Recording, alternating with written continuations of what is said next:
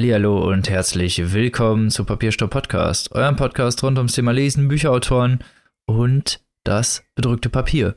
Wie immer darf ich meine lieben Mitpodcaster begrüßen. Zum einen die liebe Kaylee. Hallo.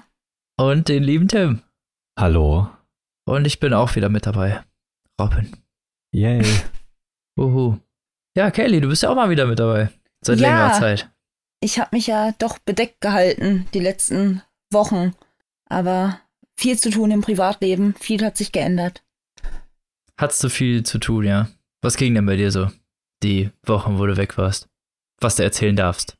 Was ich erzählen darf, du deutest es schon an. Ähm, nein, erst hat es angefangen mit einer Menge Klausurstress, der sich dann relativiert hat, weil bei mir noch nicht so 100% sicher steht, ob ich jetzt tatsächlich an der Uni bleibe. Das wird sich jetzt die nächste Zeit herauskristallisieren, könnte man sagen, weil ich nebenbei eine Selbstständigkeit aufgenommen habe, selber im schriftstellerischen Bereich, könnte man sagen. Und ja, das entwickelt sich jetzt allmählich und entsprechend zeitaufwendig und planungsbedürftig ist das Ganze noch. Und da kam dann leider der Podcast etwas kurz. Aber ich gelobe Besserung jetzt wieder. Jetzt, wo sich das alles so ein wenig geglättet hat. Wir sehen dir das nach. Das ist lieb. Schön, dass ihr mich doch haben wollt. so sind wir ja nicht, ne? Tim, lebst du noch? Ich lebe noch, ja. Okay. Du sagst doch nichts. Bist du doch sauer? Ja? Ja, ich kann dir das nicht verzeihen, Kelly. Tut mir leid. Okay. Nein! Na gut, ich verzeih dir doch. okay. Oh. Die innere Wut schwelt so krass. Ich habe das schon so durch das Mikro gemerkt. Das schon, wenn man so einen Podcast macht, dann kann man schon die Gefühle des anderen das, durch das Mikro merke ich alles. Mhm. Jede Gefühlsschwankung. Menstruiert ihr auch gleichzeitig oder wie hat sich das bei euch mittlerweile eingestellt? Ja, Ja, so einfach ist das. also einfach ist das, ja. Wollen das gar nicht lange ausdiskutieren. so, dann kommen wir doch mal wieder zu den äh, wichtigen und ernsteren Themen dieses Podcasts. Oder hast du noch was zu erzählen, Tim? Hast du noch was Spannendes gemacht, was du unseren Zuschauern mit Hörern, meine ich natürlich, mitteilen wolltest? Ja, eine Kleinigkeit. Ich war im Urlaub auf Oh. Rügen. Was im Urlaub? Ich war im Urlaub. Auf erzähle Sassnitz. uns, Tim.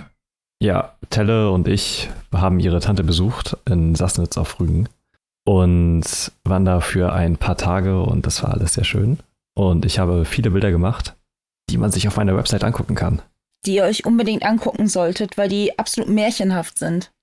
Ja, Oh Dankeschön. nein. Ich habe die gesehen und ich war so neidisch gewesen. Das sieht, es schaut so ein bisschen aus wie, ja, mir fällt jetzt nur der Vergleich Sagt die, Schottland, die vor Irland einem aus. halben Jahr so richtig krasse Mhm. Bali-Fotos gepostet hat. Malediven. Aber äh, nein. ja, aber Tims hatte eine ganz andere Atmosphäre, so eine ganz zauberwaldhafte, schöne Fantasy-Atmosphäre. Das ist nochmal ein ganz anderes Kaliber auf einer anderen Ebene. Ja, ich kann es auch nur jedem sehr empfehlen, mal, wenn man denn auf Rügen sein sollte, vom, von den äh, Kreidefelsen nach Sassnitz zu wandern. Das ist eine ganze Strecke. Es waren, glaube ich, sechs oder acht Kilometer. Boah. Aber es war wirklich verdammt schön. Und äh, kann ich nur jedem sehr empfehlen. Es ist äh, ein sehr schönes Stück Land. Es ist auch ein Nationalpark. Also alles noch unberührt. So, bis auf die Menschen natürlich. So. Dass wir Glück haben, gerade weniger da sind. Aber äh, es ist halt einfach ein schönes Stück Natur. Ja. Das klingt doch schön. Guckt euch seine Fotos unter Tim Antiheld an. Tut es. Endlich macht mal jemand anderes Werbung. Geil. Ja. So fühlt sich das an. Yay. Was hast du denn so getrieben, Robin? Mm. Jetzt muss ich mich wieder als spannendstes Mitglied dieses, äh, dieses Ensembles outen. Ich habe natürlich äh, wieder viel getan. Und zwar nicht so viel. Nein, ich habe, ähm, ich hatte frei und habe deswegen ein bisschen gechillt. Weil ich habe nächste Woche Geburtstag. mhm. Ist Yay. es schon wieder soweit? Ja, ist schon wieder soweit. Ich Oh werde schon wieder älter. Alt. Ich bin ein alter Mann.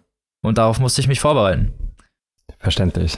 So ist das. Man braucht halt so mittlerweile seine 10 Minuten, bis man aus dem Bett gekommen ist. Falten Tragisch. zählen. Graue Haare rupfen. Ah, die brauche ich gar nicht mehr rupfen, die sind schon so z- vielzählig. Ich habe ja so ein stressiges Leben. Da war das ja klar, dass ich frühzeitig ergraue. so, Jetzt hören wir auf mit dem Spaß. Vielleicht sitzt er einfach nur in Embryonalhaltung in der Ecke. Ich habe ich hab einfach nicht so viel gemacht. Also nichts Spannendes, was ich wirklich erzählen kann. Ich war nirgendwo. Ich habe niemanden Tolles getroffen. Ach, kann man sich doch auch mal gönnen. Ja. Leben und so. Egal. Kommen wir zum Vorgeplänkel. Was sich, äh, ja, direkt an das letzte anschließt. Ha. Vorwissen Genau. und so. Denn nachdem wir letzte Woche über Kundenrezensionen, vornehmlich bei Amazon, ja, diskutiert haben, wie sinnvoll die Negativbewertungen sind, wollen wir das jetzt mal bei Feuilleton-Kritiken tun. Vor allem Genau. am Beispiel von Stella von Takis Burger. Ein sehr schwieriger Roman, den wir auch schon vorgestellt haben. Und Und der dir jetzt auch nicht so super gefallen hat. das ist richtig. aber aus jetzt nicht denselben Gründen, die der Feuilleton genannt hat oder viele Feuilleton-Kritiken. Genau, also ich würde jetzt einfach mal das Beispiel der FAZ nehmen, die getitelt haben, sag mal, weinst du oder ist es der Regen? Und in der, ja, geschrieben von Jan Wiele und die Zwischen- oder die Einleitung, das, was zwischen Überschrift und dem eigentlichen Text kommt. Unterüberschrift. Unterüberschrift, okay. Relucius Reloaded. Hansa blamiert sich mit einem kitschigen Roman über die jüdische Nazi-Kollaborateurin Stella Goldschlag. Der Verlag hat dafür sehr viel Geld ausgegeben. Doch wer braucht diesen Schund, der nicht mal mehr als Parodie durchginge? Das Und- sind schon sehr heftige Worte für Ja. ja. jemanden, der eigentlich vernünftige, konstruktive Kritik geben sollte. Genau, vor allem in Anbetracht der Tatsache, dass das erste Wort quasi dieser Rezension Relucius ist. Und Klaas Relucius, den Fall werden wahrscheinlich ein oder andere mitbekommen haben. Es war ein Spiegel-Journalist, der hochprofiliert war, der ganz viele Journalistenpreise gewonnen hat und sehr geschätzt war unter seinen Kollegen, bei dem herauskam, dass er sich alle seine Reportagen ausgedacht hat. Und Und die nicht auf Tatsachen beruhten oder Genau. auf empirisch gesammelten Daten. genau, aber wiederum als solche verkauft wurden. Nannte er es nicht noch am Ende liebevoll entschuldigend ein wenig Fiktion? War da nicht Genau, irgendwas in genau. der Richtung? Ja, ja, es ist. Äh, Aua, okay. Jetzt, ja, ver- ich, kann- ich kann die Tragweite so langsam nachvollziehen, ja. es ist ein sehr absurder Fall. Ich kann nur mal sehr empfehlen, die Stellungnahme vom Spiegel zu lesen. Es ist ein sehr ausführlicher, langer, selbstkritischer Artikel, ähm, der sich hervorragend lesen lässt und äh, der ganze Fall an sich wirkt eigentlich schon filmreif, ja. Es ist alles super absurd und hochinteressant, aber der eigentliche Punkt ist ja, das mit Stella jetzt zu vergleichen. Ich verstehe den Ansatz, dass er Geschichtsschreibung ändert und äh, sich das rausnimmt, was er will und das auch nicht ganz ernst nimmt vielleicht. Aber das ganze Buch funktioniert ja als Roman, der normal in erster Linie fiktiv ist. Auch wenn das tatsächlich bei vor allem dieser Zeit schwer zu trennen ist und man sich den Vorwurf vielleicht auch ein bisschen gefallen lassen muss. Aber ja, das kann man dann sagen, aber ist es dann, ist es, ist, ist da nicht so was genau wie Andreas Eschbach zum Beispiel mit NSA oder Genau. Robert Harris mit Vaterland zum Beispiel gemacht hat? Ist das nicht genau irgendwie Ja, dann das Gleiche, ob man jetzt ein fiktives Setting nimmt oder das reale Setting und da fiktive Geschichte drin spielen lässt, ist jetzt für mich der Schritt nicht mehr so gravierend. Genau, vor allem das mit Relucius zu unterstellen, weil ja, lol, Takisburger war auch beim Spiegel. So, es ist genialer Schachzug vom Autor auf jeden Fall, ähm, diese Verbindung herzustellen. Und das wurde auch bei Stories angemerkt, dem Podcast äh, zur Besprechung dieses Buches, dass genau bei Andreas Eschbach, äh, NSA, dass da der Fall war, dass es irgendwie gar keinen gekümmert hat anscheinend, dass selbst Nazis, äh, ho- hochrangige Mitglieder als Witzfiguren dargestellt werden. Und Ja, genau. äh, dass das anscheinend voll okay war, weil es eben in so einer fiktiven Welt spielt, aber wo soll jetzt der Unterschied sein? Also nur weil es in der Zukunft spielt oder in einer alternativen, Nazis bleiben doch Nazis als Setting, ne? ja genau. Und ich weiß nicht, wie konstruktiv und sinnvoll da persönliche Anfeindungen gegen den Autor sind. Ich finde die Debatte um Stella sehr interessant und es gibt auch durchaus gute Texte, die sich damit befassen. Zum Beispiel ähm, ein Artikel von, von Jan Süselbeck. Okay, geiler Name in der Zeit. unter dem Titel Schuldig, jeder auf seine Art. Das ist eine sehr konstruktive, gute Auseinandersetzung, sowohl mit dem Thema als auch mit äh, Takis Burger. Was wir wohl mal generell sagen können, ist ja, dass wir beim Feuilleton zumindest auf jeden Fall argere Probleme damit hatten, schlechte Bewertungen oder beziehungsweise unkonstruktive Meinungen zu finden. Ja, das stimmt. Das sind, waren jetzt Fall. nur bei sehr polarisierenden mhm. Werken, wo das jetzt einfach war, in Anführungsstrichen. Aber bei allen anderen Sachen war es schon doch schon ziemlich schwierig, finde ich, eine Bewertung daraus zu suchen. Wir hatten jetzt schon ein bisschen geguckt, auf jeden Fall. Und ja, genau. Man kann zumindest festhalten, dass die Konstruktivität da zumindest ein bisschen mehr gegeben ist, aber gerade in dem Fall von Stella, den wir jetzt vorstellen, war es dann doch ein bisschen mhm. sehr persönlich und einseitig. Und ich hatte auch irgendwie das Gefühl, dass da so ein bisschen Trittbrettfahrer-Mentalität wie dabei war. Ja, genau. Ich weiß auch nicht ganz, also ich, ich will den Leuten, die jetzt schlecht darüber berichtet haben, keinen Neid oder so unterstellen, auf jeden Fall nicht. Aber das ist nun mal der Schritt von Takis Wöger, der als Journalist angefangen hat und jetzt ein zweites Buch rausgebracht hat, was sehr erfolgreich war, was eine große Welle losgetreten hat. Ähm, dass da der ein oder andere frustrierte Journalist aussitzt, äh, kann man vielleicht auch irgendwo verstehen. Also, wie gesagt, es soll jetzt keine Unterstellung an irgendwen persönlich sein. Nur also, es ist eine Gefühl. Vermutung, wo es vielleicht genau, herkommt. Genau. Finde ich schwierig. Ja, ich philosophiere gerade so ein wenig in mich rein, weil wir reden ja jetzt hier gerade vom Feuilleton und haben da entsprechend auch eine Leserschaft hinter, die natürlich auch ihr Geld hinlegen soll für solche Sachen. Mhm. Und gerade diese wie gesagt, polarisierenden Bücher, die so enorm kontrovers diskutiert werden können, bieten da halt natürlich, da, ich muss denen da an dem Punkt so ein bisschen eine Bildmanier vorwerfen, dass das natürlich hervorragendes Futter für all diejenigen ist, die jetzt mal so richtig einen reißerischen Titel rauskloppen wollen und da dann auch den entsprechenden Inhalt hinterpappen müssen, ne? Dass wir da halt ja, ja, genau. gefährlich schnell in die Sparte rutschen, wo eine Rezension halt auch in Meinungsmache rutscht, die dann sich direkt halt politisch aufbauscht oder so. In die Richtung von Leuten, die unbedingt mal was sagen wollen zu einem Thema, aber auch andererseits nur im literarischen Bereich angesiedelt sind und glauben, dass sie vielleicht da einen Kanal finden, um mal ihre politische Meinung zu äußern oder. Genau so ist, ich, ist es mir auch vorgekommen, vor allen Dingen auch auf den Kanälen, auf denen wir uns rumtreiben, so auf denen ja normalerweise sowas eher nicht herrscht, war dann doch schon sehr schnell persönliche Anfeindung, von wegen auch teilweise so im Nebensatz mitgeklommen, Takis Öger wäre ja selber dem rechten Spektrum irgendwie anscheinend mhm. nicht fern, was völliger Schwachsinn ist. Ja, oder würde mit Stella sympathisieren oder so, was ich, also das kann man dem Roman, finde also den Roman kann man das auch einfach nicht entnehmen. Ich empfinde Stella überhaupt gar nicht als sympathisch. Also es geht ja auch Weise. niemandem da, darum, seine Meinung zu, zu, abzusprechen. Ja. Es geht eher darum, dass, dass man das Gefühl hatte, dass sich dann alle auf, auf dieses Detail fokussiert haben und dann wirklich sehr, sehr viele mitgefahren sind auf diesem Hate-Train, mhm. nenne ich das Ganze jetzt einfach mal ja, als der durch die Stadt gefahren ist, sagen wir es mal so, sind halt viele Leute doch schon mit darauf aufgesprungen und haben gesagt, ja, das finde ich nicht gut, dass er darüber schreibt, aber darum geht es ja bei Literatur nicht. Und wie wir ja. es auch gerade schon gesagt haben, es gibt sehr viele Bücher, die sich, die dieses Setting bedienen, auch sehr viele bekannte Autoren und deswegen finde ich das in, in keinster Weise, also zumindest als Settingswahl nicht fragwürdig und auch die Umsetzung, wie du es ja auch schon gesagt hast, hat ja nicht auf irgendwas Fragwürdiges hingedeutet und deswegen ist diese Kritik halt einfach falsch und es ist schlecht, wenn der Feuilleton, finde ich, sowas dann auch weiter driftet. Also, es waren ja jetzt nicht viele Rezensionen, die das gemacht haben, aber gerade von da aus geht ja viel wieder weg. Das wirkt halt einfach sehr unprofessionell. Ich finde, ich habe den Satz euch gerade schon mal vorgelesen. Ich finde, äh, der fasst dieses Buch in seiner Gesamtheit und auch in seiner Drastik sehr gut zusammen, die nämlich irgendwie gar nicht ex existiert, und zwar in der Rezension von der Süddeutschen. Ich zitiere, am Willen zur Ausbeutung der Vergangenheit fehlt es nicht, aber Würger geht wie ein Vampir vor, der die Halsschlagader nicht trifft.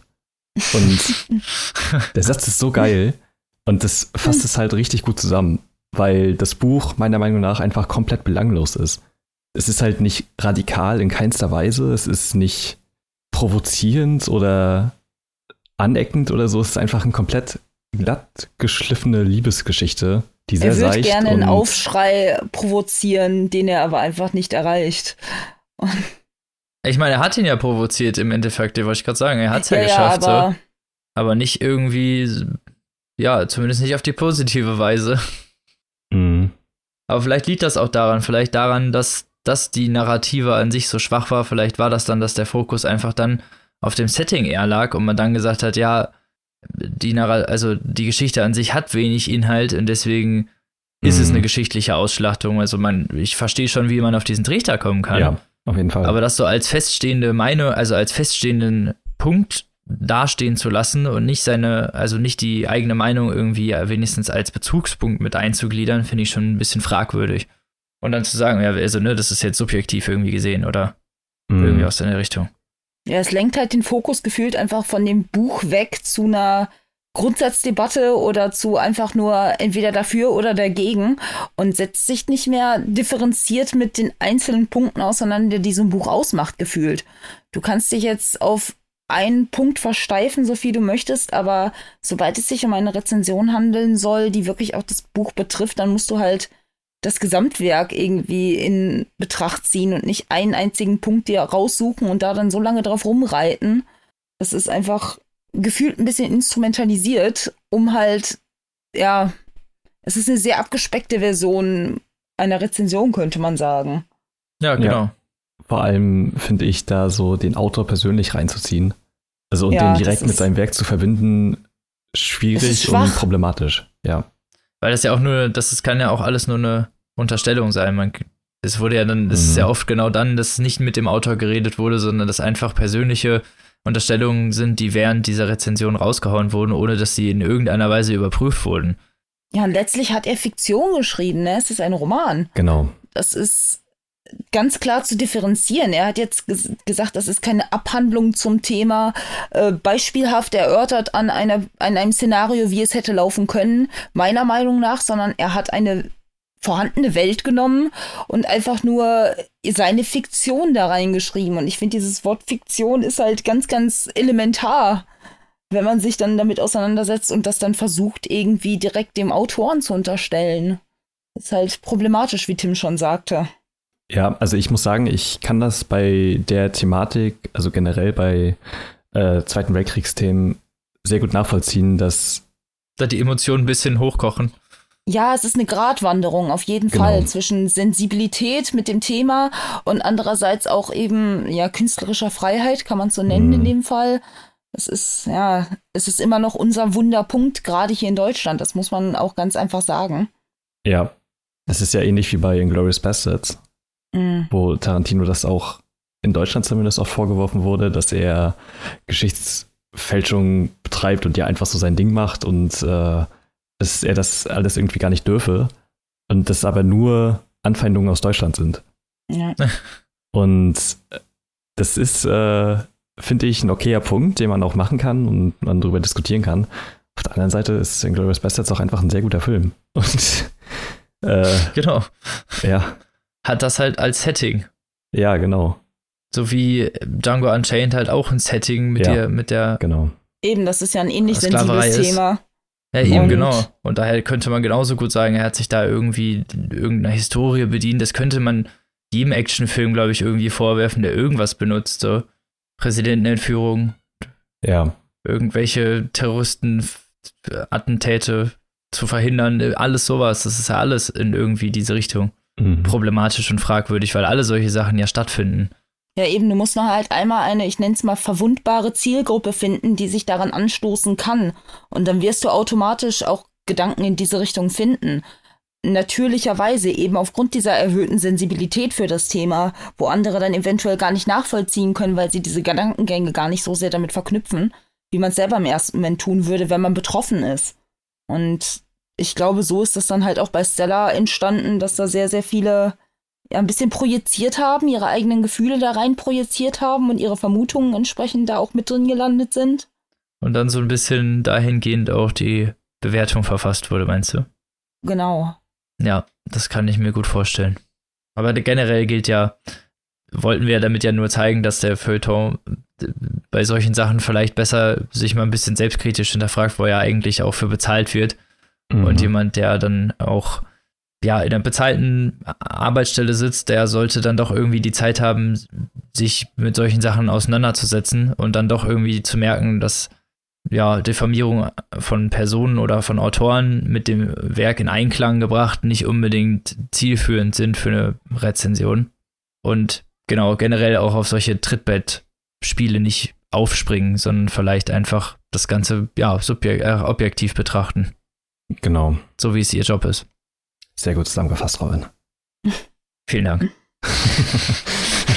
das ist meine Aufgabe als Moderator. Und der komme ich jetzt weiterhin nach, indem ich Tims Buch ankündige. Was hast du uns denn mitgebracht, Tim? Eine Überleitung nach der nächsten. Ich bin begeistert heute. Das ist schlimm, ne? Ja. Ich habe mal wieder ein Murakami-Buch mitgebracht. Und zwar ist es ein Buch, das zwei Romane enthält. Sie sind zumindest als Romane betitelt. Murakami sagt, es sind vielleicht auch eher Novellen, weil die nicht unbedingt lang sind. Und zwar handelt es sich um Wenn der Wind singt und Pinball 1973. Das sind seine ersten beiden Romane, die 2015 das erste Mal in Deutschland rausgekommen sind.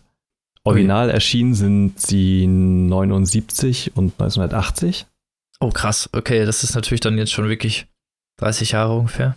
Genau, und die Bücher sind aus vielerlei Hinsicht interessant, aber ich würde erstmal ganz kurz mit dem Vorwort anfangen. Was nämlich sehr umfangreich ist und schon fast so einen Stephen King-artigen Charakter hat. Was, äh, weil er ja auch immer so sehr ausführliche Vorworte schreibt. Und er erzählt davon, wie er dazu kam, überhaupt Romane zu schreiben. Und warum er sich so lange gesträubt hat, die Bücher nicht zu veröffentlichen außerhalb Japans. Die Bücher sind ihm ein bisschen unangenehm oder beziehungsweise er ist nicht mehr unbedingt so zufrieden damit. Er, ist, er beachtet eigentlich Wilde Schafsjagd, seinen dritten Roman, als den ersten richtigen Murakami-Roman. Ja, junge Autoren halt, ne? Ja, genau. Sind dann meistens später eher nicht mehr so begeistert von ihren Erstlingswerken. Ja, genau. Und es ist auch sehr interessant, wie er dazu kam, überhaupt die, den ersten Roman zu schreiben, also wenn der Wind singt. Ihm ist die Idee bei einem Baseballspiel gekommen. Er saß einfach da und meinte, irgendwas hat ihn getroffen, das ihn nicht mehr losgelassen hat, weshalb er dachte, jetzt muss ich einen Roman schreiben. Hoffentlich nicht der Ball. Entschuldigt. Ich hoffe auch. Er hat sich jedenfalls hingesetzt und sich irgendwie Schreibwerkzeug gekauft und hatte sehr viel Struggle und ist irgendwie nicht so richtig dazu gekommen, dass er irgendwie damit zufrieden war. Die Sprache hat sich so hochgestochen angehört und es war einfach nicht so sein Fall. Er wusste auch gar nicht, was gerade in der japanischen Literatur abgeht, weil er sehr viel amerikanische und europäische Literatur konsumiert hat und auch Musik. Das merkt man ja auch in seinen Büchern durchaus. Und er hat das Buch angefangen, dann auf Englisch zu schreiben. Sein Englisch war zu der damaligen Zeit nicht so gut, aber das hat ihn quasi dazu gezwungen, Sätze einfach und verständlich zu formulieren. Das Ganze hat er dann übertragen wieder aufs Japanische, also nicht eins zu eins übersetzt, sondern natürlich angepasst. Und das war eine Methode, mit der er, wo er die Erleuchtung quasi gesehen hat, dass das, so sollte es sein. Also das Englische sozusagen als sprachliche Restriktion benutzt, um seine eigenen Sätze nicht so gestelzt wirken zu lassen. Ja, genau. Und ich finde, das merkt man dem Buch oder generell den beiden Büchern in gewisser Weise auch an. Sie sind sehr leicht, lassen sich flott lesen und haben halt diesen typischen Murakami-Sprachstil, den man schon damals erahnen konnte. Was schon krass ist, weil die Bücher halt auch schon irgendwie 40 Jahre alt sind, ne? Ja, das stimmt. Aber kommen wir erstmal kurz zu der Handlung. Die ist nämlich auch relativ schnell erzählt. Es geht um, also der Erzähler wird nicht namentlich genannt, es ist aus der Ich-Perspektive geschrieben. Und es treten zwei Charaktere in den beiden Büchern, beziehungsweise auch in den drei Büchern, Wilde Schafsjagd. Die drei sind nämlich Teil der sogenannten Trilogie der Ratten oder der Ratte. Denn es gibt einen Charakter in diesen Büchern, der Ratte heißt, ein guter Freund des Erzählers. Und Jay, ein Barkeeper. Und man kann sich jetzt schon denken, wie das Setting ist. Der Erzähler und Ratte treffen sich häufig in der Bar von Jay und trinken Bier zusammen. Vor allem in dem ersten Buch geht es sehr viel um, um Schreiben, um Literatur. Der Erzähler hat Schwierigkeiten damit, äh, irgendwie anzufangen zu schreiben, obwohl er es eigentlich will. Und erzählt von seinem Sommer 1970, als er wieder seine Eltern besucht hat. Da trifft er eben Ratte in der Bar, sie trinken einfach regelmäßig und hängen so im Tag herum und lassen sich treiben und er lernt ab und zu mal Frauen kennen und berichtet von ehemaligen Lieben und viel mehr passiert eigentlich nicht. das ganze Buch ist äh, typisch Murakami. Ja, genau. Es ist quasi eine Selbstfindung des Erzählers so ein bisschen und man geht ihm so ein bisschen auf die Gründe. Das Ganze ist auch so leicht vermischt mit so ein paar surrealen, traumartigen Sequenzen, die sind noch nicht ganz so schlimm wie bei Kafka am Strand zum Beispiel. Also, okay. dass die wirklich so eindeutig sind, sondern das, es sind mehr so leichte Andeutungen, die vor allem im zweiten Buch Pinball 1973 ein bisschen deutlicher hervorkommen. Denn bei Pinball 1973 ist quasi die Fortsetzung. Der Erzähler ist mittlerweile Übersetzer geworden, hat ein Büro und verbringt auch da die meiste Zeit seines Tages damit zu trinken und äh, rumzuhängen. Das Buch schildert die Reise, wie er versucht, eine Pinballmaschine zu bekommen, die er früher sehr oft gespielt hatte. Und auf dem Weg trifft er viele andere Menschen und es nimmt sehr merkwürdige Züge an, denn am Anfang des Buches erscheinen einfach Zwillinge in seinem Apartment.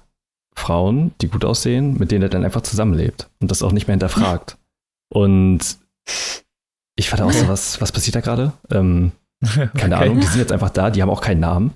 Denen ist egal, wie die genannt werden.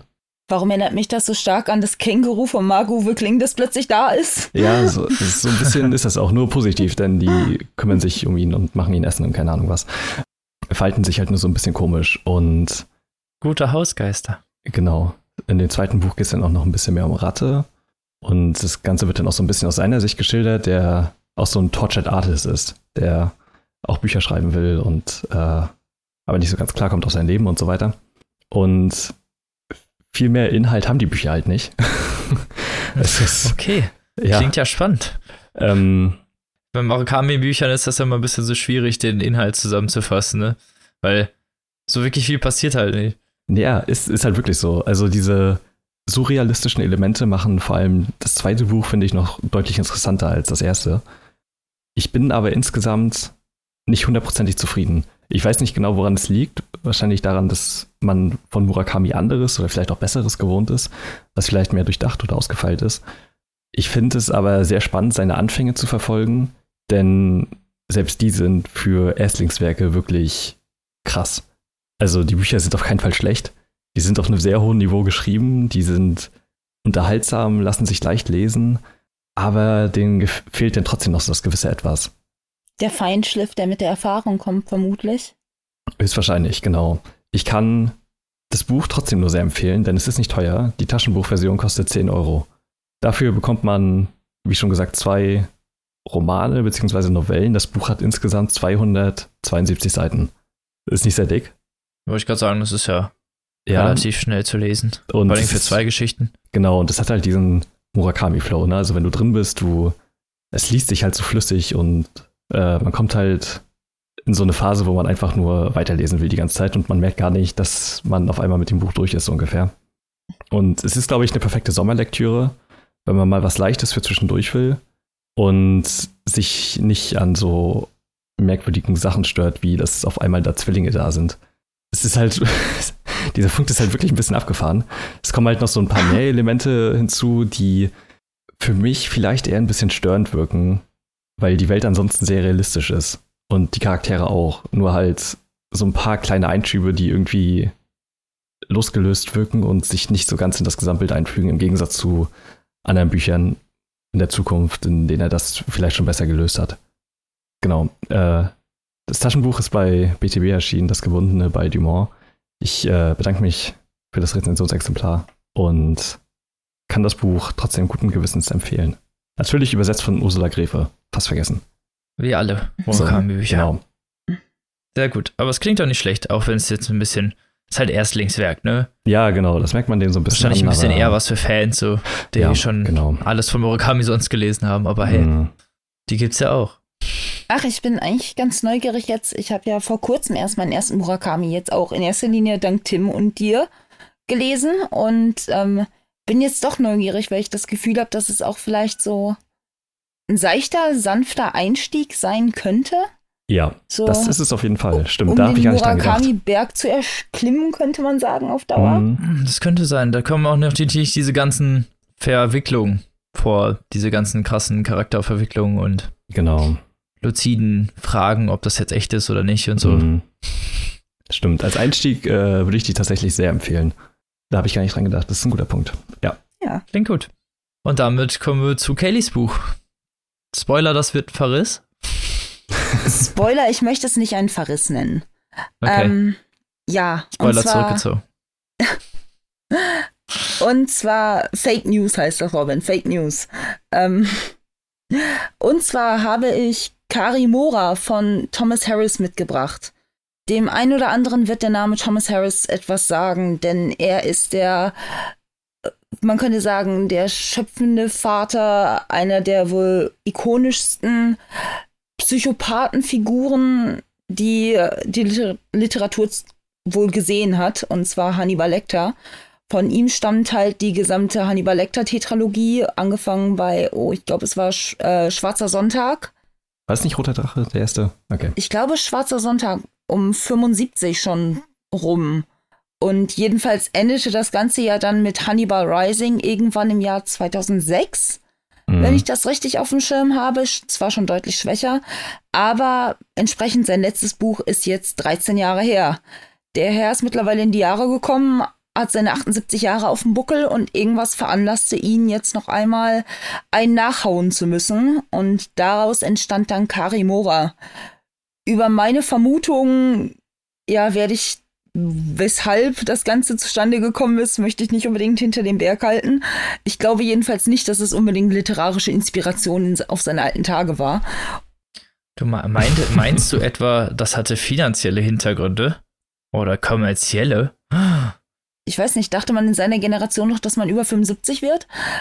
Ich glaube, da warst schon froh, wenn du überhaupt 50 geworden bist. Aber.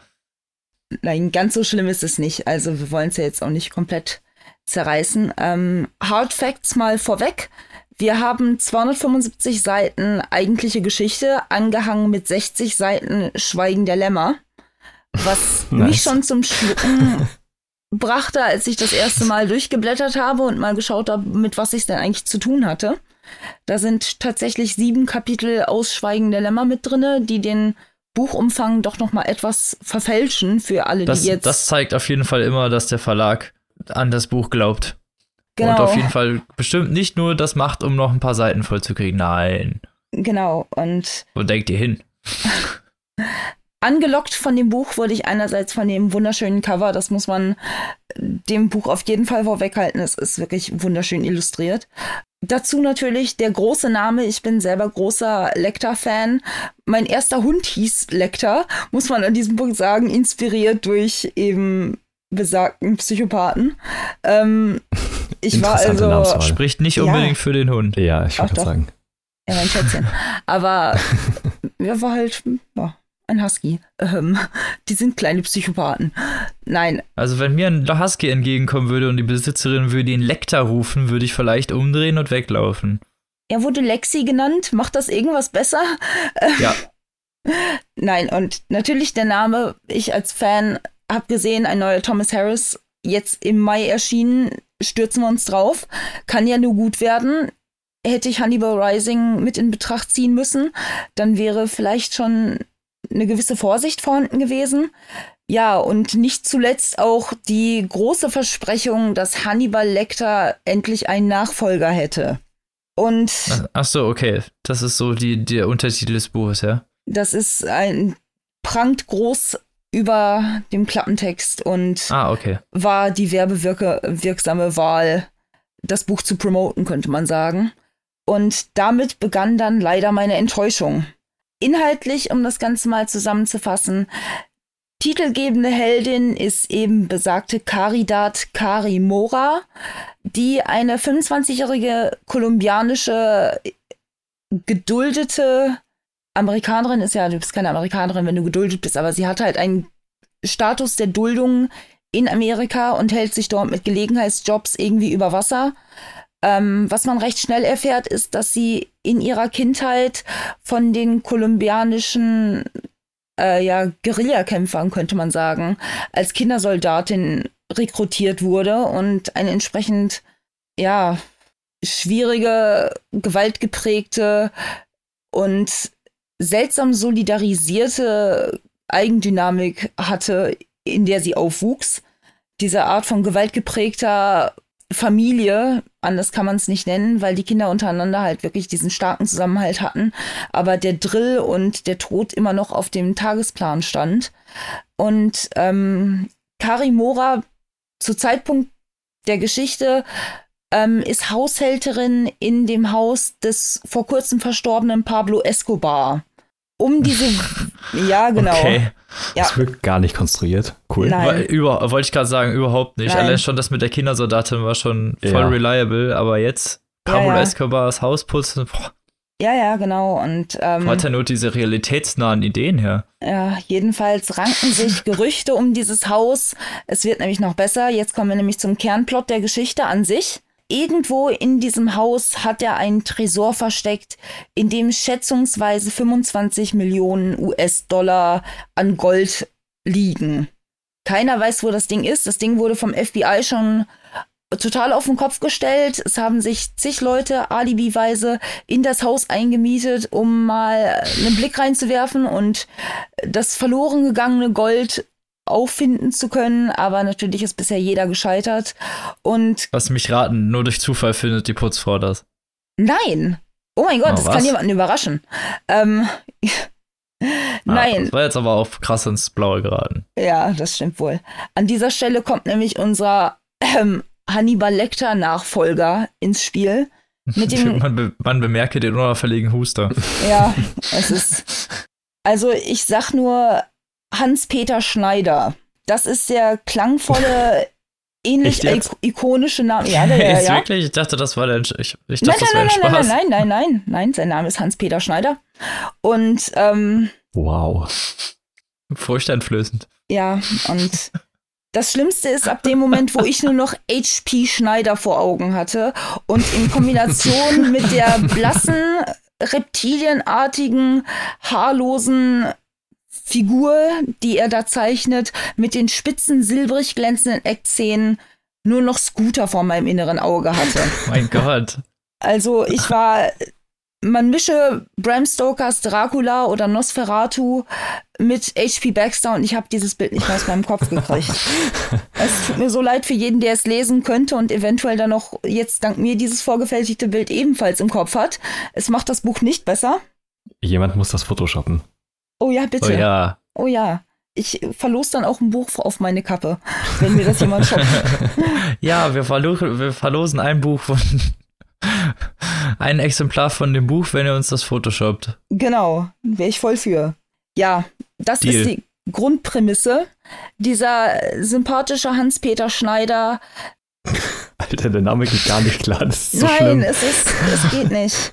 Das Schlimmste ist, es spielt halt in diesem lateinamerikanischen Setting. Es ist zwar in Miami gesetzt, aber das Ganze spielt halt wirklich um diese Escobar-Familie und ähm, weitere lateinamerikanische Gangster, könnte man sagen, die sich alle für diesen Tresor interessieren.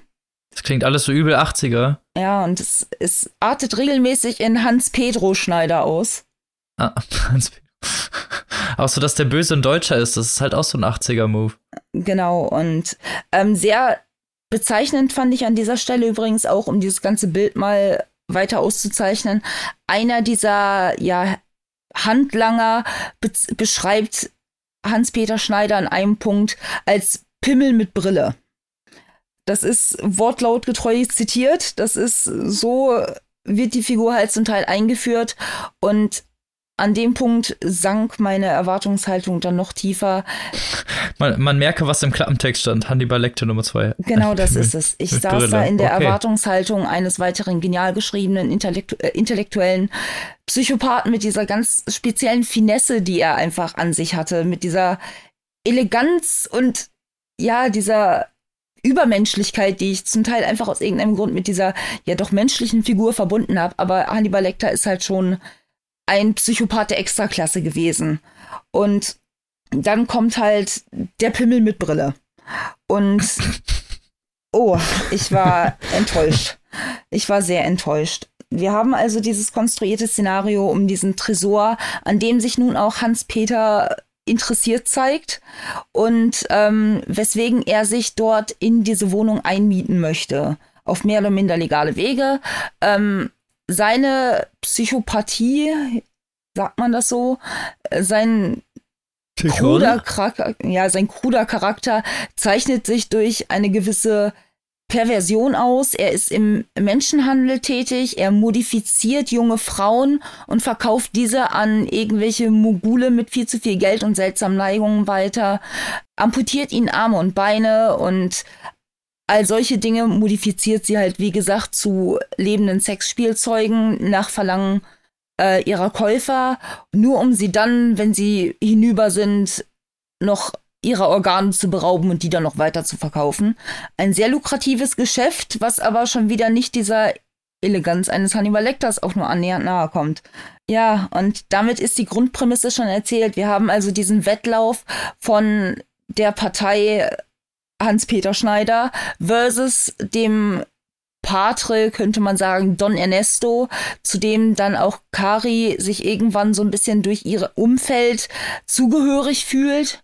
Und beide konkurrieren theoretisch darum, wer zuerst diesen Tresor findet, der nebenbei auch noch mit massig Plastiksprengstoff ausgefüllt ist, weshalb er halt nicht direkt geborgen werden konnte, selbst nachdem sie ihn gefunden haben in der ersten Hälfte des Buches. Das kann man an diesem Punkt schon sagen, weil Überraschung, der Tresor wird natürlich gefunden. Ähm, da brauchen wir jetzt vermutlich keinen Hehl drum zu machen. Und damit endet der große Plot auch schon.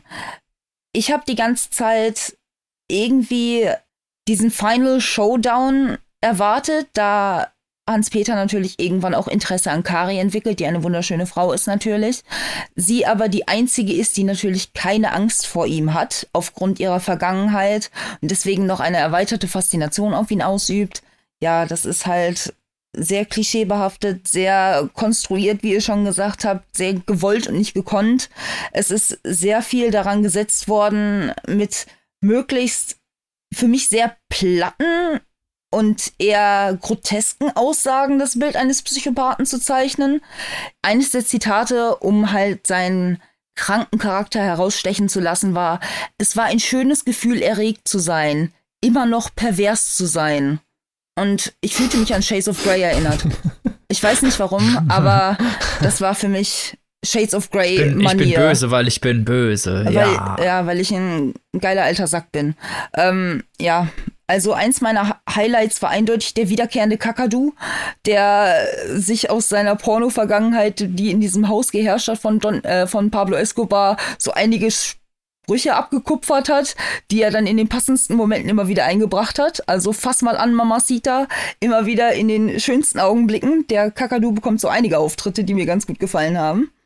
Aber auch sonst, das ist die einzige wenn, Figur. Wenn den Krimi die Slapstick-Einlagen schon brillieren lassen, ne, dann ja, ist ja. auf jeden Fall was falsch gelaufen. Es ist exakt das. Es ist mit Kari Mora hat er eine Figur gezeichnet, die zum Teil noch wirklich sympathisch war. Sie hat auch die meiste Tiefe bekommen, was aber immer noch nicht viel ist in diesem Fall. Es werden zig Charakter eingeführt, wieder ausgeführt. Die erhalten ein eigenes Kapitel über sechs, sieben Seiten, nur um danach einfach keine Relevanz mehr zu haben, wo man sich fragt, weshalb ist das passiert. Ein ganzes Kapitel handelt von einem Krokodil, das einen kurzen Auftritt zehn Kapitel vorher hat, also wirklich nur einen minimalen drei Sätze langen Auftritt und dann Kapitel 38, der Tagesablauf des Krokodils, das traurig ist, dass auf dem Hunde, äh, dass auf dem Golfplatz keine Hunde mehr zugelassen sind. Und es ist frustrierend, wie sehr man merkt, dass dieses Buch nur geschrieben wurde, um noch ein Buch zu schreiben. Es sind ganze Sätze eins zu eins übernommen worden, also Satzanfänge komplett übernommen worden. Dabei meine ich nicht, er sagte Punkt, Punkt, Punkt und würde mich darüber aufregen, sondern es ist zum Teil irgendwas, ähm, da wurde eins zu eins der Satz übernommen, äh, das Sonnenlicht schimmerte auf dem Meer, Komma und dann ein angefügter Relativsatz oder sonst was für ein Nebensatz. Und elf Zeilen weiter hast du exakt denselben Satzanfang. Das ist eine Redundanz, Kreativ. die da stattgefunden hat. Ich habe über vier Zeilen viermal das Wort Mondlicht, dreimal das Wort Haus und viermal das Wort Wärme gelesen. Es wurde nicht einmal versucht, Synonyme zu nutzen, irgendwie ein bisschen zu variieren, ein bisschen sprachliche Finesse reinzubringen. Es ist wirklich traurig an einigen Stellen. Und jetzt habe ich gesagt, ich will keinen kompletten Verriss darüber machen, aber es ist absolut. Ich kann nicht viel Positives erzählen. Nein, es fühlt sich einfach an, als hätten zwei verschiedene Menschen dieses Buch zum Teil geschrieben. Man hat Absätze, da kommt dieses schnörkellose, aber doch detailverliebte aus Thomas Harris wieder raus, wo man sich erinnert fühlt an seine alten Werke, wo es simpel gestaltet ist, aber die Art und Weise dennoch halt raffiniert ist, weil es zum Moment passt, weil es dennoch die Stimmung sehr gut einfängt und an anderen Stellen stört es die Dynamik, es stört den Lesefluss, es ist plump und wirklich an einigen Stellen wirklich frustrierend, wie wenig Mühe sich offensichtlich sprachlich gegeben wurde. Und so fühlt sich das gesamte Buch für mich an. Der Showdown, den ich erwartet hatte zwischen Kari Mora und dem großen Psychopathen, der so groß angekündigt wurde, aber kaum Fläche hatte, um sich auszubreiten, um sich zu entfalten, zieht sich am Ende über zehn Seiten, ist weder besonders spektakulär noch irgendwie wird die geringste Spannung aufgebaut und dann endet das Buch. Und man fragt sich, wow, was war das, was ich da gerade gelesen habe? Warum habe ich das gelesen? Und was ist mit Thomas Harris passiert? Und das ist so mein Fazit am Ende. Was ist mit Thomas Harris passiert, dass er nach 13 Jahren das Bedürfnis hatte, noch dieses Buch rauszuhauen? Und ja, ich bin ernüchtert, ein wenig traurig und ich weiß jetzt auch nicht, weil wir normalerweise immer darauf plädieren, wenigstens noch gute Sachen aus Büchern rauszuarbeiten aber ich habe dem wirklich nicht viel Gutes entnehmen können, außer dass Karimora wirklich als alleinstehende Figur in einem anderen Plot vermutlich ein so viel besserer Charakter gewesen wäre, der wirklich Potenzial gehabt hätte. Aber in dieser Geschichte und in dieser Länge auch von 275 Seiten überhaupt keine Entfaltungsfreiheit hatte. Und das sehr, sehr schade ist. Das hört sich alles richtig fürchterlich an. Das ist fürchterlich. Das hört sich wirklich nicht so toll an. Nee. Mhm. Wer hat sowas durchgewunken? Das weiß ich nicht. Ich glaube, es war der große Name, der pra prangte und mm, Thomas Harris hat ein neues Buch geschrieben. Ich habe ein wenig Angst, dass da die komplette Tetralogie um Hannibal Lecter ja verfilmt wurde, dass sich irgendeiner finden wird, der auch dieses Ding verfilmen wird. Oh Gott. Ähm, wer weiß. Mit der trashigen Vorlage könnte es sogar noch irgendwie lustig werden. Ja, Slapstick, wie du sagtest. Es ist. Oh Gott, ich hab. Oh, es ist schwierig. Also, Kelly ist frustriert, man hört. Ich bin wirklich frustriert. Es ist, ich habe noch einen weiteren Beispielsatz.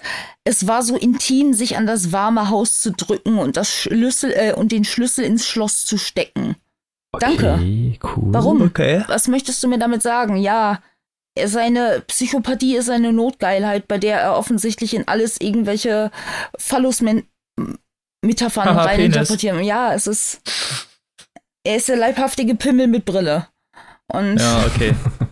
Das ist. Ich verstehe schon. Ja, ich bin traurig. Sollte man sich also lieber schenken. Ich würde es niemandem empfehlen, tatsächlich nicht. Es tut mir so leid, weil der Heine Verlag war wieder so nett und hat mir das Rezensionsexemplar gegeben. Und ich hatte mich wirklich drauf gefreut. Ich hatte dem entgegengefiebert. Und ich war enttäuscht. Ganz, ganz klar. Ja, ist ja deine ehrliche Meinung und so ist das manchmal. Hans-Peter Schneider. Hans-Peter Schneider. Nicht. Wer, wer das durchgewogen hat, da ja. frage ich mich ehrlich. Dass nicht einer gekommen ist und gesagt hat, das könnt ihr nicht machen. Hans-Peter Schneider ist halt wirklich, das, nee. ist halt wirklich so. Vor allem Hannibal Lecter ist halt so ein Name für die Ewigkeit. Ja, das ist genau, dass ich hatte so eine Erwartungshaltung und irgendwann habe ich, dann brachte er zwischendurch mal Passagen ein, die echt in Ordnung waren. Das muss man halt lassen. Manchmal passte es, manchmal war es wirklich, fügte es sich, es erinnerte wieder an das Schweigen der Lämmer. Und an einer Stelle hat er sogar wieder einen Kommissar der Mordkommission eingeführt und ich dachte, boah, jetzt geht's los. Und dann war der nach einem Kapitel verschwunden. Und die Enttäuschung schlug wieder ein. Sowas ist immer schön, wenn sie dann Charaktere einführen, die man gerade so mag und dann verschwinden die einfach so spurlos. Ich hatte tatsächlich äh, erst daran gezweifelt, ob es meine Erwartungshaltung war, es ist schwer, sich mit einem Hannibal Lecter zu messen. Dann natürlich das groß zu postulieren als der Nachfolger ist gewagt, aber selbst dann mit einem zugedrückten Auge habe ich es einfach nicht gesehen und war dann noch enttäuschter. Und ja, das jo. Resultat ist diese Kritik. So ist das manchmal. Na gut. Kommen wir von einem schlechten Buch zu einem guten Buch. Sehr elegant. Und zwar meinem. Ja. Besser hatte ich es nicht. Ich habe nämlich mitgebracht Elefant von Martin Suter, herausgekommen im Diogenes Verlag 2017 und ist jetzt gerade ganz frisch als Taschenbuch erschienen. Deswegen habe ich das auch vom Verlag bekommen. Vielen Dank an der Stelle. Und bevor es losgeht, äh, Martin Suter kennt man vielleicht durch seine Romane. Der ist mit seinen letzten Romanen ist er immer auf dem Platz 1 der Spiegel-Bestsellerliste mhm. gelandet. Das ist, glaube ich, so einer der bekanntesten Gegenwartsautoren gerade. Glaube ich auch. Also ich, wenn ihr in meinem Buchladen gewesen seid, an Martin Suter vorbeizulaufen, ist schon, ist schon schwierig. Ja. bekannteste Werke sind wahrscheinlich halt Small World oder zum Beispiel Die dunkle Seite des Mondes. Genau. Hatten wir auch mal einen Podcast vor Ewigkeiten. Echt jetzt? Ja, habe ich vorgestellt. Ach, Ja, deswegen kam mir das so bekannt vor. ja. Ist aber schon richtig Ah. lange her. Okay, ja, wahrscheinlich irgendwas so mit Folge 12 oder so. Kann gut sein, ja. Da können wir uns nicht mehr dran erinnern.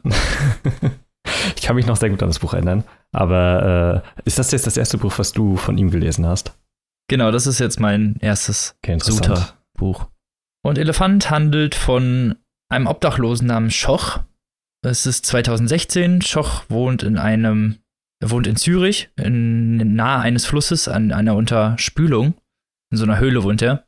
Und diese Höhle hat er von seinem ehemaligen Trinkkumpan, auch Obdachlosen, äh, Sumi geerbt, der diese Höhle überhaupt erst gefunden hat und die sich eingerichtet hat. Und Sumi ist kurze Zeit vorher gestorben. Und es beginnt damit, dass Schoch aufwacht und von einem kleinen rosa Elefanten träumt. Warum auch immer. Und genau, Schoch steht dann auf und sieht zwei komische Typen, die am Fluss an so einer Walze stehen und irgendwie was suchen. Angeblich einen Hund. Man weiß es nicht. Weiter geht's nämlich 2013. Was heißt weiter? Das ist ja dann zurück. 2013, ähm, die Geschichte springt immer mal wieder zwischen diesen beiden Daten hin und her. Haben wir Jack Harris. Jack Harris ist geschiedener Veterinär, relativ verbittert, ähm, ist gerade aufs Lega äh, ist gerade auf Sri Lanka auf Abruf sozusagen. Man weiß nicht so genau, was er da zu tun hat, bis er angerufen wird von einem gewissen Ru. Ru ist anscheinend jemand, der viel zu melden hat, zu dem komme ich aber gleich noch. Und Harris soll zu einer Unfallstelle fliegen, wo ein, kleinen, wo ein kleiner Elefant von einem Zug erwischt wurde. Nein. Und er kommt dahin und ja, eine Frau kauert da und weint um den Elefanten und er kommt und schläfert den Elefanten sofort ein und hilft ihm auch gar nicht und entnimmt die Ovarien, also die Eierstöcke. Diese Eierstöcke bringt er dann auf direkten Weg nach Zürich zu dem vorhin erwähnten Ru. Ru ist nämlich jemand, ein Genetikforscher, ein Genforscher, der ja versucht, eine neue Art von Tieren zu kreieren. Da war nämlich früher mal in einem Labor beschäftigt äh, und hat dort nach sogenannten Glowing Animals geforscht und hat versucht, den, ja, einen Leuchten in die Haut zu implantieren, sozusagen, aber genetisch, äh, dass sie halt im Dunkeln leuchten. Und das hat er auch geschafft, hat sich dann aber mit seinem ehemaligen Arbeitgeber Gebstein überworfen und Gebstein hat ihn gefeuert und danach die Entdeckung, die Ru gemacht hat, als seine eigenen veröffentlicht und dafür sogar einen Nobelpreis gekriegt. Ich möchte jetzt auch einen fluoreszierenden Elefanten haben, bitte. Schon, ne? Es geht noch weiter. Ru versucht jetzt aber, den Gebstein auszustechen, indem er halt eine neue Firma gegründet hat und mit seinen neuen Genexperimenten nicht nur versuchen will, die Tiere beim Dunkeln zum Leuchten zu bringen, sondern auch generell eine fluoreszierende Leuchtung zu erstellen. Also, dass sie auch bei Licht leuchten, Mhm. von sich aus und ohne irgendwelch, ohne irgendwie extra angestrahlt werden zu müssen oder sich aufladen zu müssen oder sowas. Und dafür braucht er auch nämlich diese Eierstöcke, diese pflanzt er nämlich einer Ratte ein und, war, und lässt sie heranreifen, bis er sie per Gensplicing so weit manipulieren kann, dass er diesen, ja, Glowing-Effekt, nenne ich es mal, äh, bei den Tieren einmanipulieren kann und möchte danach diese fertigen, befruchteten Eizellen wieder in einen Elefanten einsetzen, damit dieser den austragen kann. Interessante Methode, ja. Ambitioniert. Mal so von der Biolo Ich, ich wollte Biologenperspektive gerade wollt sagen, was, was sagst du als Biologin dazu? Ich bin, Es ist, es, ich bin angetan, aber vielleicht auch einfach, weil ich gerne leuchtende Tiere hätte. Aber ja. das würde mir das Nachtlicht sparen. Vom rein wissenschaftlichen kann ich das auch nicht unbedingt beurteilen. Aber es klingt auf jeden Fall schon relativ interessant. Zumindest er sucht dann halt einen Partner, äh, um ja, seinen Elefant züchten zu können und findet den bald in einem Zirkus. Die, dieser Zirkus heißt Pellegrini und war früher weltbekannt, hat aber durch ein paar Schicksalsschläge und ja, finanzielle Nöte sich dazu gezwungen gesehen, solche Experimente bei den Elefanten anzubieten. Und die Elefanten werden betreut von einem richtigen Elefantenflüsterer, der kommt aus Buang, glaube ich, oder so. Ich, ich weiß nicht genau, wie das heißt. Mhm. Ist auf jeden Fall ein echter Elefantenflüsterer, der früher auch mit sehr vielen Elefanten zu tun hatte. Und ja, die auch immer ruhig halten kann. Und diese ganze Show auch, die da aufgeführt wird, die wird nur von ihm eigentlich dirigiert. Der Direktor, der augenscheinlich die Show macht, der steht eigentlich da nur und Die Elefanten hören gar nicht auf den, sondern nur auf den Kuang, der an der Seite steht. Und dort suchen sie sich eine Kuh und ja, setzen ihre befruchtete Eizelle ein. Und ja, man, es entwickelt sich sehr schnell ein Kind.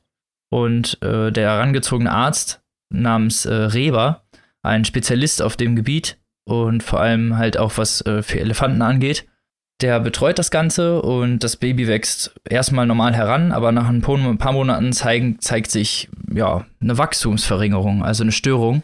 Das Baby wächst an, ja, augenscheinlich nicht mehr weiter und es wird vermutet, dass es bald stirbt. Aber als es nach mehreren Monaten immer noch nicht tot ist, zeigt sich natürlich Interesse von den Beteiligten und auch von Ru. Aber vor allem Quang ist, ja, dem Ru misstrauisch gegenüber, weil der versucht natürlich ja so ein Genexperiment mit den Tieren zu machen und die als konsumierende, also als Konsumentenspielzeuge zu verkaufen. Und das möchte er natürlich verhindern und versucht mit dem Reber zusammen den Ru zu hintergehen und das kleine Tier, falls es denn dann geboren wird, an dem vorbeizuschleichen. Und so das Leben des Kleinen zu retten und nicht als, damit es nicht als Wirtschafts-, äh, damit es nicht als Forschungsobjekt endet oder als Spielzeug für irgendeinen Superreichen. Mhm. Hm. Armes Ob der Plan denn so aufgeht, kann ich nicht sagen. Möchtest du nicht sagen? Nee, möchte ich nicht sagen, weil sonst verrate ich ja zu viel. Aber ich komme nochmal zurück zu Schoch. Und damit könnte man so ein bisschen vielleicht wissen, dass meine Frage beantwortet wurde. Der nämlich so sein, ja, trotz eines, seines obdachlosen Daseins ein recht stringentes Leben führt, was man so macht. Er läuft rum, versucht sich zu waschen, erstmal was essen, zu essen zu bekommen und trinkt normalerweise auch natürlich irgendwann, fängt an den Tag aber aus irgendeinem Grund nicht an zu trinken.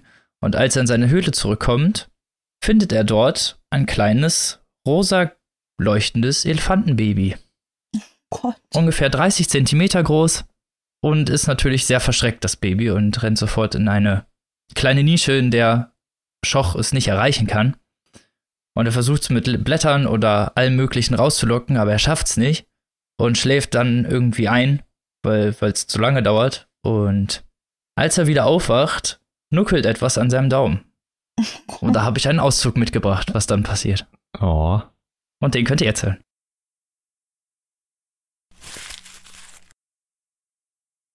Er spürte, wie der Traum ihn verließ. Er entfernte sich schnell und unaufhaltsam und ließ ihn allein zurück. Aber das, was seinen Daumen umschloss, war noch immer da. Es bewegte sich, suckelte, nuckelte und lutschte. Schoch öffnete die Augen, die Morgendämmerung erhellte die Höhle ein wenig. Der kleine Elefant war neben seiner Hand. Auf den Hinterbeinen stand er, auf den Vorderbeinen kniete er und suckelte an seinem Daumen. Vorsichtig hob Schoch die eine Hand und ließ sie sachte sinken. Die rosa Haut fühlte sich warm an und weich wie Schweinsleder. Das Wesen erschrak und zog sich rasch in sein Versteck zurück, aber nicht so tief wie zuvor. Es blieb an einer Stelle, wo Schoch es noch hätte erreichen können. Dort schlängelte es mit seinem Rüssel und sah ihn erwartungsvoll an. Schoch kroch aus dem Schlafsack, ging von der Hocke auf die Knie und versuchte tief und kontrolliert zu atmen, um sein Herzklopfen zu bändigen. Das, was er sah, war keine Halluzination. Halluzinationen konnte man nicht anfassen. Aber was war es dann? Ein Wunder, ein Zeichen, etwas Transzendentes? Schoch war nie religiös gewesen, aber vor seinem Absturz hatte er durchaus daran geglaubt, dass es etwas gab, das seine Wahrnehmung und seine Vorstellungsvermögen überschritt eine höhere Wirklichkeit und vielleicht auch eine höhere Macht. Dieser Glaube war, wie alles andere auch, mit seinem Absturz zusammengebrochen und hatte sich in all den Jahren nie mehr bemerkbar gemacht. Bis zum heutigen Tag. Denn dass sich diese Fabelwesen aus einer anderen Welt, vielleicht sogar aus einer anderen Dimension, ihm, ausgerechnet ihm offenbarte, musste eine Bedeutung haben. Schoch tat etwas, was er seit seiner Kindheit nicht mehr getan hatte. Er bekreuzigte sich, weil ihm diese Form der Ehrerbietung angesichts der Bedeutung dieser Offenbarung auch im Hinblick darauf, dass es sich um einen möglicherweise asiatischen Elefanten handelte, zu unangemessen schien, legte er die flache Hand vor dem Bart aneinander und verneigte sich zu einem tiefen Weih. Das Tier tastete mit Rüssel den Boden ab. Hunger? fragte Schoch. Er klaubte ein paar Blätter vom Boden und hielt sie ihm hin. Zögernd und mit ausgerecktem Rüssel näherte sich das Wesen. Es fasste das Blattfragment, ließ den keilförmigen Unterkiefer rausklappen und schob es in den Mund. Schoch hatte die Berührung der Rüsselspitze gespürt. Sie fühlte sich weich und seidig an. Es hob den Rüssel und gab zu erkennen, dass es mehr wollte. Schoch zog die Handschuhe an. Hier bleiben, befahl er. Ich bring dir mehr. Er schob sich an den Büschen vorbei und richtete sich auf. Die Wolken hingen tief und der Fluss zog noch immer braun und eilig vorüber, aber es regnete wenigstens nicht. Schoch ging zu der alten Weide, die ein Stück flussaufwärts wuchs, und brach ein paar von ihren Zweigen ab. Dann riss er einige Büschel Gras aus und einen Strauß Butterblumen, die knapp über den hohen Pegel wuchsen. Mit dieser Ernte kämpfte er sich wieder die Böschung hinauf und kroch in die Höhle. Sein Besuch stand noch an derselben Stelle und streckte sofort den Rüssel aus, als er das Futter sah. Schoch fütterte das kleine Tier fasziniert und geduldig. Zweimal musste er Nachschub holen, so hungrig war es. Er schnitt auch mit dem Taschenmesser das untere Drittel einer Plastikflasche ab, füllte es mit Flusswasser und sah zu, wie sein Rüssel darin versenkte, Wasser ansaugte und dieses in den Mund entleerte. So verging der Vormittag, ohne dass Schoch etwas gegessen hatte. Oder getrunken. Seine billige Plastikuhr zeigte 14 Uhr, als sein kleiner Gast sich niederlegte. Schoch hielt das für eine gute Idee und legte sich daneben. Als er erwachte, lag der Mini-Elefant an einer anderen Stelle auf der Seite. Seine Bauchdecke hob und senkte sich schnell, sein Rüssel streckte und kringelte sich in unregelmäßigen Abständen. Überall am Boden waren Pfützen von flüssigem Kot. Schoch legte sachte eine Hand auf den kleinen Körper, als wäre es die Stirn eines fiebrigen Kindes. Er reagierte nicht. Er fasste das Tier vorsichtig um den Leib und stellte es auf die Beine. Es stand breitbeinig da, mit hängenden Ohren und hängendem Rüssel, und unter seinem Schwanz rann sein Darminhalt heraus, dünn wie Wasser. Noch bevor es aufgehört hatte, legte es sich wieder hin. Es war mehr ein Hinfallen als ein sich hinlegen. Beim Durchfall fiel Trinken fiel Schoch ein. Er nahm eine leere Flasche und stieg wieder die Böschung hinunter. Es ging viel besser, nach über 20 Stunden ohne Alkohol war er wieder ganz gut auf den Beinen. Aber er keuchte noch immer schwer, als er mit der gefüllten Flasche wieder die Höhle betrat. Das kleine rosarote Fabelwesen lag jetzt ruhig da. Sein Brustkorb hob und senkte sich nicht mehr, und der Rüssel wand sich nicht mehr, sondern lag schlapp neben den Vorderbeinen. Schoch geriet in Panik. Du stirbst mir nicht, murmelte er. Du stirbst mir nicht. Er schüttelte den Inhalt seiner Sporttasche aus, wickelte das schlaffe Tier in das Frottiertuch mit dem Nivea-Logo, legte es in die Sporttasche, hängte sie über die Schulter und ging.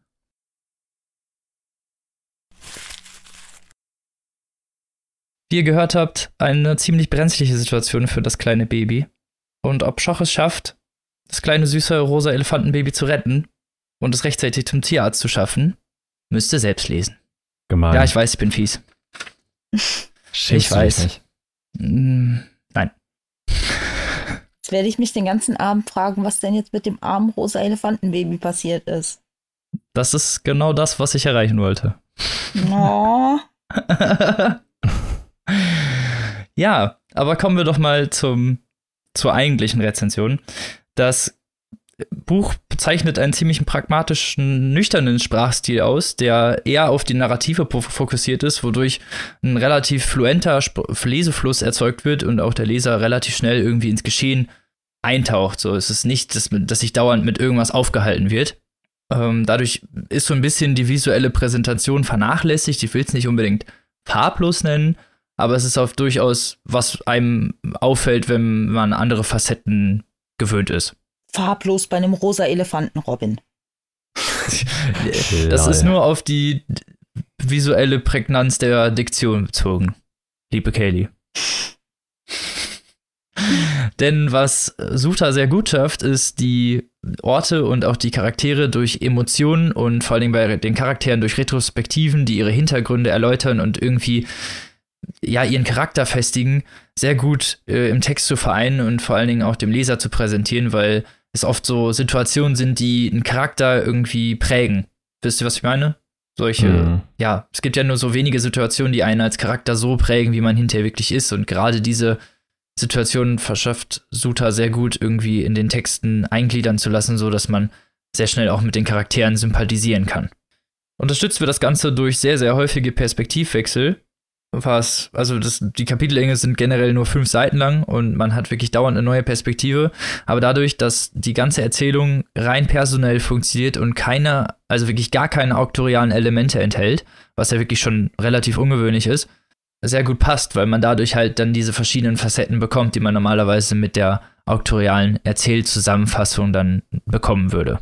Und er schafft es halt auch sehr gut, diese Einzelschicksale sehr gut irgendwie im Text zu verankern und die zu präsentieren, weil die so ein bisschen, ja, den Charme der Charaktere ausmachen in dem Buch. Weil genau diese, genau, wie ich das vorhin schon gesagt habe, durch die Retro Retrospektiven werden halt und auch durch diesen Perspektivwechsel, der zwar ja relativ häufig stattfindet, aber oft immer die gleichen Charaktere beleuchtet, ein emotionales Band schmiedet. So.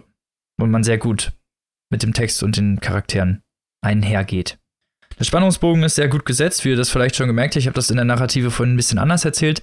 Es schwankt immer zwischen 2016 und 2013, sodass man teilweise ein bisschen gespoilert wird dadurch, was man schon weiß, aber das nicht unbedingt was von der Spannung klaut, weil man trotzdem gerne wissen will, wie es dazu gekommen ist. Weil diese Teile dann nicht klar sind. Ja, das ist natürlich auch eine große Leistung, die man als Autor erst verschaffen muss. Das habe ich mir auch gerade gedacht. Das ist ja stilistisch äh, schon schwierig, diese, ja, diesen Spannungsbogen, es ist ja in, in einer gewissen Weise ein Spannungsbogen, einfach nur diesen Bogen schlagen zu können zwischen das ist passiert und jetzt findet man heraus wie. Ja, genau das. Und dadurch macht er das sehr gut, indem er halt immer wieder zwischen diesen beiden Zeitebenen hin und her wechselt und auch teilweise in einer stringent eine Zeit lang bleibt, um dann dahingehend wieder die Spannung zu erhöhen. Also er macht das sehr gut, deswegen meine ich, dass der Spannungsbogen ist sehr gut gesetzt. Und es ist generell auch eine ziemlich spannende Erzählung. Also so wie es vielleicht jetzt am Anfang geklungen hat, nicht, aber es wird immer spannender und das zieht merklich an. Und ja, endet in einem unvorhergesehenen Crescendo, sagen wir es mal so. eine spannende Sichtweise auf eine Geschichte, die ich nicht unbedingt mit einem rosa Elefanten verbinden würde in erster Linie. Genau das. Und es ist halt auch sehr interessant. Die Geschichte an sich ist halt auch super interessant und kreativ, weil Martin Suter es eher unglaublich gut schafft, diese Mischo Vermischung von diesem luziden, kindlich-träumerischen und das jetzt irgendwie infantil wiegt, äh, mit, mit harter Realität, die halt auch wirklich, also mit Gentechnik und wirklich sehr wissenschaftlichen Erklärungen zu vereinen und das Ganze greifbar zu machen und organisch irgendwie. Und das eigentlich nur aus so einer kleinen Träumerei heraus. Du sprichst da den wissenschaftlichen Aspekt an und dass da auch viel erläutert wird in der Richtung. Ist das denn so für den Laienleser alles nachvollziehbar erklärt oder war da an einigen Stellen, wo du schon standest und ugh, das sind jetzt aber viele trockene Fakten und Erklärungen? Also so viel war es auf jeden Fall nicht. Also wenn, dann okay. bezieht sich das auf so maximal ein bis zwei Seiten und dann ist es mhm. durchaus noch, sagen wir es mal, normal bildungsverträglich. Also da waren durchaus ein paar Stellen, wo ich, wo ich jetzt dann im Expliziten natürlich nicht genau wusste, worüber er jetzt spricht, aber es wird so gut erklärt, dass man durchaus verstehen kann, wie es gemeint ist. Also eher authentisches Beiwerk als jetzt wirklich groß umfassend thematisch sich daran orientierend. Genau, es ist nur, dient nur dem Setting, mhm. um, um dieses Ganze irgendwie re realistischer wirken zu lassen. Ja, das ist mir immer furchtbar wichtig. Da bin ich immer so ein bisschen Korinthenkacker-mäßig unterwegs, kann man sagen. Das ist, ich finde das immer furchtbar wichtig, dass solche Sachen plausibel wenigstens ansatzweise erklärt werden und man nicht einfach so in so einer, hier finde ich damit ab, so ist es halt, das funktioniert, ob du möchtest oder nicht. Deswegen. Ja, genau. Nee, so ist es nicht. Also es wird auf jeden Fall vernünftig erklärt. Da würden dir die Sachen von Ji-Ching Liu gefallen, Kelly. Oh. Glaube ich auch. kurz anmerken, du bist ja auch gerade so im Science-Fiction-Ding drin, ne? Das äh, wäre genau. vielleicht was. Oh. Das ist, Weil, ich habe auch schon, mein Kindle ist bestückt. Da gibt es sehr krasse wissenschaftliche Erklärungen. ja, genau, so ähnlich. Das kann man auf jeden Fall miteinander vergleichen. Also Martin Sutte macht das auf jeden Fall sehr gut mhm. und lässt das auch, wie du gerade schon gefragt hast, Kelly, nicht überschwänglich irgendwie im Text verankert, sondern ja, lässt das leicht und vernünftig einfließen, genau, so dass man als Leser auch nicht von dieser Erklärung gelangweilt wird, sondern eher die noch die Spannung erhöht, damit, weil man endlich mal versteht, wie das Ganze zustande gekommen ist auch. Mhm. Und ja, ich kann das Buch wirklich nur komplett empfehlen. Es vereint perfekt so emotional packende Geschichte, ist gut zu lesen und ganz ehrlich, der Elefant ist so niedlich. so, der wächst einem einfach ans Herz. So, man kann dagegen nichts machen. weil er einfach klein und süß und rosa ist. Mhm. So. Und alleine deswegen würde ich die Geschichte schon lesen. Und jedes Mal, wenn man jetzt vorne, wenn ich vorne dieses Cover sehe, denke ich so, ah. Tim, jetzt weißt du, was zu tun ist. Robin hat bald Geburtstag, ne? Beschaff mal den rosa Elefanten. Ja. Okay, gib mir. Wünsche ich mir. Bis morgen 15 Uhr Zeit. Nein. okay. So, und zum Ende nochmal: Das Ganze kostet 13 Euro als Taschenbuch und 10,99 als E-Book.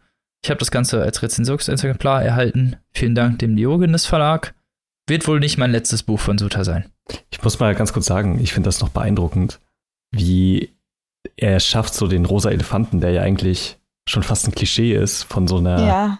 Sachen, also es ist ja eigentlich was, was klischeehafte Alkoholiker, Drogen, was weiß ich, Leute sehen in Büchern oder Filmen. Neben den weißen Mäusen. Genau. genau. Das und die äh, rosa Elefanten. Das Fun Fact: das erste Mal auftrat in König Alkohol von Jack London. Buch, was wir auch schon vorgestellt haben im Podcast.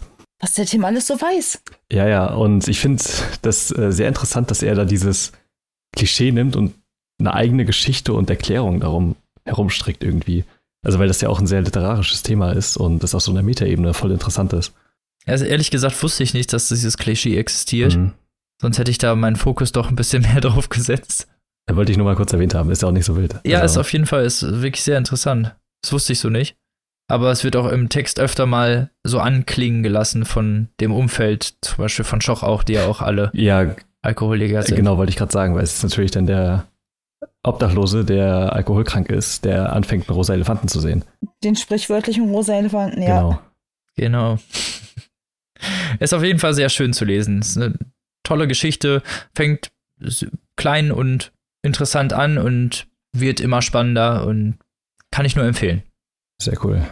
Wie gesagt, ist jetzt neu, ganz neuer Taschenbuch für 13 Euro, lohnt sich das auf jeden Fall. Sehr schön. Ja, da kann man sich ja nicht beschweren. Vielleicht höchstens bei deinem Buch, Kelly, aber ja. Amenite ist manchmal immer dabei. Erinnere mich kann nicht man ja nichts machen. Ich fühle mich schrecklich. Du brauchst dich nicht schrecklich fühlen, so ist das manchmal. Und ja, lieber die ehrliche Meinung als irgendeine gekünstelte oder irgendwie äh, extra austariert, wenn es dir einfach nicht gefallen hat. Wir sind ja keine Werbeplattform, oder wie? Es ist so schön. So ist es. Und mit diesem Sinne und mit diesen schönen Worten wünschen wir euch eine schöne Woche.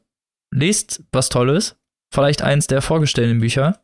Das ihr über unsere Affiliate-Links kaufen könnt, wenn ihr das wollt. Genau. Wir wünschen euch eine schöne Woche und nächste Woche hören wir uns wieder mit drei neuen tollen Büchern. Wir wissen noch nicht mit welchen, aber wir sind wieder da. Versprochen. und bis dahin, lest was Gutes und tschüssi. Tschüss. Tschüss.